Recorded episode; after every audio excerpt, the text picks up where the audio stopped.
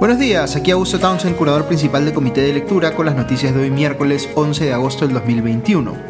Recuerden que nuestra sesión de debate de esta semana no es hoy, eh, sino mañana jueves a las 6 de la tarde, eh, y tendremos como invitada a Sabrina Mora, quien nos contará sobre Hacer País, que es un partido político de centro en formación, así que los eh, esperamos para el debate mañana.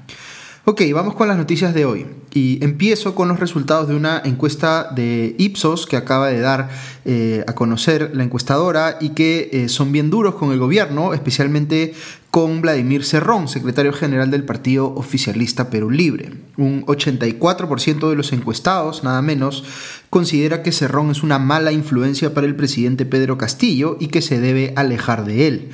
Eh, y esa influencia ya se está dando para un 59% de los encuestados que cree que ha sido Cerrón el que ha definido principalmente la conformación del actual gabinete de Guido Bellido, en el cual un 57% considera que hay amplia o alguna presencia de simpatizantes de Sendero Luminoso o del MOADEF, y un 83% cree que cualquier ministro que haya tenido expresiones de simpatía hacia Sendero Luminoso debe ser reemplazado la pregunta con la respuesta más contundente de todas, eh, como para que tomen nota el canciller Bejar y el primer ministro Bellido, eh, un 90% de los encuestados, 97% eh, en Lima, considera que el modelo socialista aplicado en Venezuela es un mal modelo para ser replicado en el Perú. Luego, en cuanto a expectativas de logros del actual gobierno, solo un 26% cree que habrá más trabajo y solo un 22% cree que se reducirá la pobreza. Además, un 53% piensa que la democracia y la libertad están en peligro en el Perú y un 36%, 56% en Lima, eh, dice que si pudiera emigraría al extranjero. Eh, parece que esta va a ser una nueva oportunidad para que el primer ministro Bellido diga pues que no cree en las encuestas. Eh, si nos quedamos un minuto con el gobierno, eh, ayer el presidente Castillo se reunió con el defensor del pueblo Walter Gutiérrez y este último dijo al salir eh, que estaba satisfecho con la reunión, que el presidente Castillo fue muy receptivo y que considera que tomará en cuenta los señalamientos que le hizo respecto de, por ejemplo, algunas designaciones ministeriales, aunque finalmente esto es decisión del presidente. No obstante, dijo Gutiérrez que le corresponde al mandatario, abro comillas, superar esta crisis evitando que se agudice la polarización de la sociedad mediante acciones que convoquen a la unidad nacional y al respeto a la Constitución, cierro comillas. También señaló Gutiérrez que hablaron sobre el tema de la libertad de expresión, vale decir, la eh, opacidad con la que se ha manejado el gobierno en sus primeros días de mandato, eh, negando pues la presencia de la prensa en eventos oficiales. Por otro lado, eh, supuestamente se había agendado ayer una reunión entre el presidente Castillo y el titular del Banco Central de Reserva, Julio Velarde, cuya continuidad en el cargo, para tranquilidad de muchos, se acaba de confirmar. Eh, sin embargo, esta reunión no se dio y esto llevó a muchos a especular sobre las razones, porque en el horario en el que se iba a dar eh, esa reunión, Castillo terminó juntándose con el ex congresista Virgilio Acuña, quien es cercano a Antaurumala. Algunos criticaron en redes a Castillo por darle más importancia a Cuña que a Velarde, cuestionando además la posibilidad de que se haya estado discutiendo un posible indulto a eh, Antaurumala, cosa que Acuña negó que hubiese ocurrido. Eh, mientras que también hubo versiones de que fue eh, en todo caso Velarde el que canceló la reunión y no necesariamente Castillo. es importante que esta reunión entre Castillo y Velarde se dé y que de esa, digamos, de esa oportunidad surja ojalá un entendimiento compartido eh, en lo posible sobre cómo eh, hacer para gestionar mejor las expectativas de los agentes económicos con señales que refuercen la estabilidad macroeconómica y la seguridad jurídica. Eh, dicho sea paso, se supo que el presidente Castillo convocará a sesión de Consejo de Estado para la próxima semana. Otro asunto que cubren hoy los medios es la declaración del expresidente boliviano Evo Morales negando que estuviera brindando asesoría al presidente Castillo. Dijo más bien que le está compartiendo su experiencia de lucha y de gestión pública y que lo siente parecido a él porque ambos se formaron en la lucha sindical. Eh, agregó Evo, abro comillas, hemos estado casi 14 años con políticas sociales, programas, políticas económicas. Eso me permitió garantizar la estabilidad, cierro comillas. Eh, este comentario, en línea con lo que se le ha escuchado decir a varios integrantes de Perú Libre, como Grover Mamani, en el sentido de quedarse en el gobierno 10, 15, 20 años, eh, no precisa pues que la extensión de la presidencia de Morales en Bolivia se dio por medios justamente antidemocráticos, como una interpretación, entre comillas, auténtica de la constitución boliviana, similar a la, que se hizo en el Perú durante el gobierno de Alberto Fujimori, para eh, permitirle reelegirse más veces de las que le correspondían. En cuanto al nuevo eh, ministro de Cultura, eh, el ex candidato presidencial Ciro Galvez, hoy ve una nota en la República que revela que sus asesores han estado involucrados en casos de corrupción. Eh, uno de ellos, Juan Matos, fue suspendido cuando ejercía como juez por recibir coimas, nada menos que en un caso de violación sexual, mientras que otra asesora, Yolanda Cárdenas, fue sancionada por obstaculizar como abogada el proceso relacionado con la hermana de Rodolfo Orellana. Eh, curiosamente, esta última fue antes asesora del entonces congresista fujimorista Federico Pariona. Eh, cabe indicar, por otro lado, que el ministro Galvez acaba de pedirle a Esioneira que renuncie a la jefatura de la Biblioteca Nacional y que pondría en su reemplazo a Gonzalo Alegría. Eh, este es el tipo de cargos que, no siendo políticos en naturaleza, solo debiera cambiarse por razones meritocráticas o eh, por faltas graves y no estar pues a disposición del gobierno de turno solo para dar favores a gente cercana o gente que apoyó la campaña. Cierro eh, lo local con noticias importantes del Congreso. Ya se definió la distribución de las eh, presidencias de las comisiones y el resultado ha sido que la oposición se organizó para evitar que Perú Libre presidiera las comisiones más importantes del Parlamento. Eh, constitución y fiscalización estarán, por ejemplo, en manos del Fujimorismo y serán lideradas por Patricia Juárez y Alejandro Aguinaga respectivamente. Presupuesto estará a cargo de Alianza para el Progreso, Economía a cargo de Acción Popular y Educación a cargo de Renovación Popular. Después eh, de una gestión extraordinariamente demagógica de la Comisión de Defensa del Consumidor por parte de José Luna Morales en el Congreso pasado, eh, ahora su padre, José Luna Galvez, eh, congresista de Podemos, le tomará la posta. Eh, trabajo estará eh, en manos de Juntos por el Perú y la presidirá la congresista Isabel Cortés, más conocida como Chabelita, quien ha sido eh, lideresa sindical del Citobur, la empresa que hace limpieza pública. hubiera sido interesante desde mi óptica ver a alguien como Carlos Anderson de repente presidiendo a la Comisión de Economía. Esta distribución de presidencias de comisiones claramente ha dejado fastidiado al oficialismo. El congresista perulibrista Edgar Tello ha declarado, por ejemplo, que, abro comillas, acá se quiere imponer una dictadura en el Congreso, cierro comillas, y está pidiendo reconsiderar eh, esta distribución de las presidencias de las comisiones.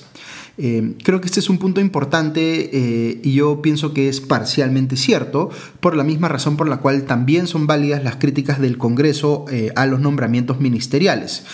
Y les explico esto muy brevemente cuando eh, tenemos una situación en la cual el voto en la elección presidencial ha sido tan pegado y tenemos a la vez al Congreso en manos de la oposición, lo que se tiene que buscar son acuerdos en medio, eh, digamos, entre ambos poderes que dejen eh, a ambos medianamente satisfechos, en lugar de que cada uno promueva una agenda maximalista, es decir, una en la cual un poder le dice al otro, me apruebas esto como me da la gana. Eh, yo pienso que tanto la elección eh, que se ha hecho del gabinete como la reacción del Congreso al elegir las presidencias de las comisiones eh, muestran posiciones maximalistas de cada uno de los poderes del Estado. Eh, el gobierno no quiso incluir en su gabinete eh, a ministros que lo plegaran más hacia el centro, sino que escogió principalmente figuras de extrema izquierda.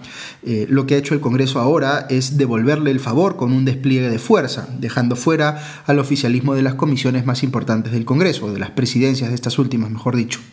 Lo que debería, pienso yo, ocurrir en aras de la gobernabilidad es que ambos cedan en algo. El Ejecutivo tendría que hacer algunos cambios en el gabinete para acomodar algunas de las críticas que le ha hecho el Congreso, creo yo varias eh, válidas, y la oposición tendría que repensar la distribución de las presidencias de las comisiones para darle algo más de protagonismo al oficialismo. Eh, una por otra, como se dice, aunque en sentido positivo, por supuesto. Por ejemplo, el oficialismo podría tener las comisiones de educación y salud, que son muy cercanas a eh, las prioridades del gobierno. Eh, en fin, creo que si empezamos con posiciones tan maximalistas de ambos lados, vamos derechito, como les he venido alertando, al escenario de guerra total entre poderes.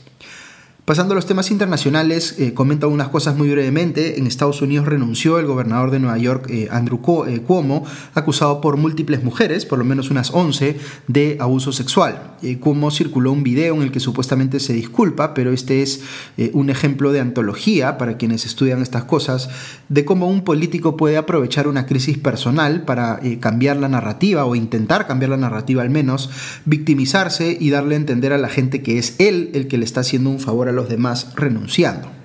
En fin, en 14 días será reemplazado por Kathy Hochul, la teniente gobernadora, que se convertirá en la primera mujer que ejerce ese cargo del cual eh, Cuomo se acaba de autoexpectorar. Eh, en China, un caso judicial se ha convertido en un conflicto diplomático ahora que la justicia de ese país le dio 11 años de cárcel al ciudadano canadiense Michael Spavor, acusado de presunto espionaje. Lo que se está diciendo en los medios internacionales es que la sentencia de Spower es en realidad una represalia frente al arresto en Canadá tiempo atrás de Meng Wanzhou, la principal ejecutiva financiera de la empresa china Huawei, cuya extradición ha pedido Estados Unidos. Eh, Spavor será deportado al término de su sentencia. Eh, ha habido otro caso de un canadiense, en este caso eh, Robert Schellenberg, a quien se le ha impuesto la pena capital por tráfico de drogas. Increíble que no sea descabellado pensar que en efecto podría haber direccionamiento político en la justicia china. el gobierno chino dice por su parte que los casos han sido resueltos en estricto cumplimiento de sus leyes.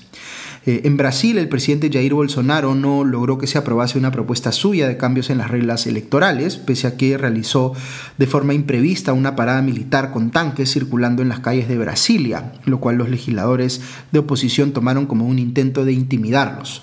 Eh, los vehículos militares fueron eh, hasta, Palacio, eh, hasta el Palacio Presidencial para, entre comillas, recoger a Bolsonaro y llevarlo a presenciar ejercicios militares. lo que está pidiendo Bolsonaro es que hayan cédulas impresas y no solo voto electrónico en Brasil, pues dice que esto último se presta a fraude electoral. El Financial Times eh, cita eh, analistas brasileños diciendo que esta es una estrategia preventiva para cuestionar un resultado eh, eventualmente desfavorable para Bolsonaro en la elección presidencial del 2022 en Brasil. Hasta aquí las noticias de hoy, pero si quieren escuchar unos minutos más en el espacio de la reflexión del día, quisiera comentarles sobre el eh, Gallup Global Emotions 2021, que es un estudio eh, que hace la encuestadora Gallup a nivel mundial para medir el estado emocional de los ciudadanos en los distintos países. Y los resultados del reporte de este año, que corresponden a las mediciones hechas eh, en el año anterior, en el 2020, son muy preocupantes para el Perú. Nuestro país reportó el mayor índice de estrés en el mundo. Eh, un 66% de los encuestados en el Perú reportó haber experimentado estrés el día previo. Eh, somos además uno de los países que mayor variación ha registrado en ese indicador en sentido negativo, es decir, hemos empeorado más de 10 puntos. Eh, ayer compartí esta información en Twitter y resonó en mucha gente que efectivamente siente que el 2020 fue un año desastroso para nuestro país por la pandemia, la crisis económica y demás. Pero hay que mirar el hecho de que otros países que también han sido muy golpeados por el COVID-19 no necesariamente están igual de mal que nosotros en este reporte. Eh, eh, este último tiene también un indicador compuesto que ellos eh, le llaman el índice de experiencia negativa y que junta mediciones para distintas emociones más allá del estrés. y en este último indicador el Perú es el tercero con peor resultado en el mundo. Solo nos supera Irak y estamos empatados con el Líbano. Entender por qué al Perú le va tan mal en estas mediciones que tienen que ver con la salud mental de la población es muy importante. Recuerdo haber leído hace algún tiempo un estudio difundido por el Foro Económico Mundial que señalaba que la salud mental es un factor mucho más relevante que la pobreza, por ejemplo, para eh, la percepción de bienestar personal que tienen las personas. Claro, hay relaciones de retroalimentación ahí que hay que comprender, pero sí creo que es bien relevante, precisamente porque todavía es medio tabú hablar de salud mental en el Perú, que hagamos un esfuerzo por conocer más sobre este asunto eh, y además entender mejor cómo se relaciona eh, con lo que vemos eh, ocurriendo, por ejemplo, en la política y en la economía, pues tengo la impresión de que es un factor determinante en ambos ámbitos. Y aquí no hay que olvidar la promesa republicana. Lo que nos ofrece o debiera ofrecernos el país no es una oportunidad de ser eh, ricos, sino la oportunidad de ser felices. Claramente el bienestar personal está relacionado con satisfacer necesidades básicas para lo cual se requieren recursos económicos, pero la cosa no se agota ahí. Si un país realmente aspira a que sus ciudadanos puedan ser felices, debe necesariamente preocuparse por el tema de la salud mental. Y si estamos como estamos a jugar por este reporte de Gallup es porque no le estamos dando importancia eh, a este asunto y necesitamos ponerlo eh, urgentemente en la agenda. Lo dejo ahí, pero como siempre, atento a sus comentarios o impresiones. Que tengan un buen día y ya nos escuchamos pronto. Adiós.